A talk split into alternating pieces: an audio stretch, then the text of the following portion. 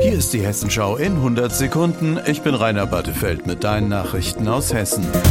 Auf den hessischen Straßen rollt der Verkehr so langsam wieder. Die Probleme durch den Wintereinbruch sind aber noch nicht völlig beseitigt.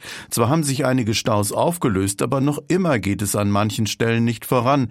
Vor allem auf der A5 zwischen dem Reiskirchner Dreieck und Alsfeld, denn an der Raststätte Reinhardshain ist es zu einem tödlichen Verkehrsunfall gekommen. Die A5 bleibt an dieser Stelle gesperrt. Für Pendler in Richtung Frankfurt bedeutet das, dass sie Umleitungsstrecken nutzen müssen. Auf der A3 und der A7 allerdings allerdings läuft's ziemlich rund.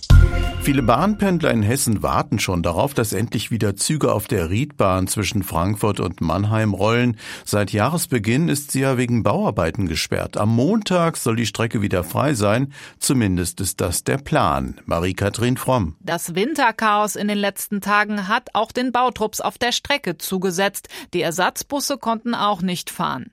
Die Arbeiter bei der Bahn versuchen das jetzt noch aufzuholen, damit die Arbeiten bis Montag abgeschlossen sind. Aber sicher ist das nicht. Pendler sollten also vor der Abfahrt in der Fahrplanauskunft nachsehen, wie dann die Lage ist.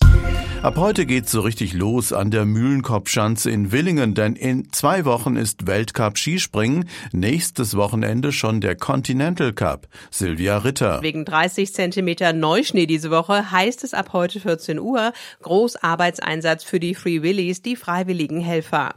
Die Tribünen müssen freigeschippt werden. Samstag um neun geht das Schneeschippen im großen Stil weiter. Dann wird auch der 107 Meter lange Anlauf mit Schnee belegt. Der wird erst per Lore verteilt, dann bewässert und gefriert einige Tage zu einem riesigen Eisblock. Und das war die Hessenschau in 100 Sekunden.